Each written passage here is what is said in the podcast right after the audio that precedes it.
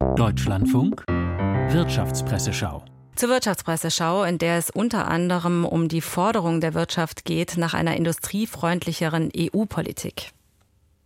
Die Wirtschaftswoche stellt fest, mehr und mehr setzt sich die Einsicht durch, dass dem Umwelt- und Klimaschutz nicht gedient ist, wenn Wertschöpfung und Wohlstand in Europa langfristig wegbrechen. Die industrielle Transformation lässt sich nur mit leistungsfähigen und international kompetitiven Volkswirtschaften finanzieren. Natürlich ist die Antwerpener Deklaration auch industrieller Lobbyismus. Natürlich haben die Unternehmen dabei auch ihre eigenen Geschäfte im Blick. Und natürlich spielt auch das Schielen auf zusätzliche staatliche Subventionen eine Rolle. Gleichwohl ist dieser Vorstoß, gute Rahmenbedingungen für die Wirtschaft politisch zu institutionalisieren, das richtige Signal zur richtigen Zeit. Die globale Wettbewerbsfähigkeit der heimischen Industrie muss endlich zur politischen Chefsache werden. Nicht nur in den Nationalstaaten, sondern auch in Brüssel. Die Süddeutsche Zeitung nennt die Erklärung eine freundlich formulierte Erpressung. Gebt uns mehr Geld und senkt regulatorische Auflagen, oder wir sind weg und hinterlassen euch die Arbeitslosen.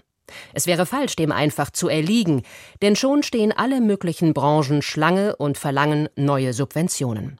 Als könnten jene Industriekonzerne, die viele Milliarden Euro an ihre Eigentümer auskehren, nicht selbst endlich mehr in die Transformation investieren und damit Verantwortung für die Versäumnisse der Billiggas aus Russland-Ära übernehmen.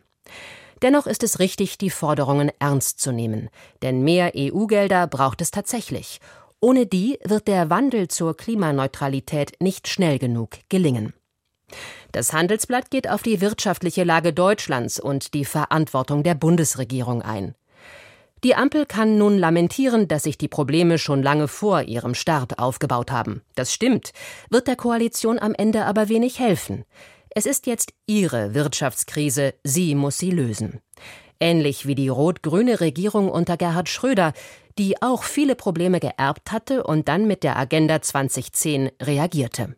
Die Frage ist, ob die Ampel, ob insbesondere Kanzler Scholz noch die Kraft für einen solchen Agenda-Moment aufbringen kann. Bisher wirkt es nicht so. Während Habeck und Finanzminister Christian Lindner mittlerweile erste Maßnahmen zur wirtschaftlichen Belebung vorschlagen, rätselt man bei Scholz noch, wie groß Problembewusstsein und Handlungsbereitschaft sind. Soweit die heutige Wirtschaftspresseschau. Rückschlag für Tesla in Grünheide. Die Bürgerinnen und Bürger stimmen gegen die Erweiterung des Werks in Brandenburg. Das ist gleich eines der Themen in Deutschland heute, dann mit Sonja Meschkat am Mikrofon. Danke für Ihr Interesse an der Wirtschaft, sagt Eva Bahner.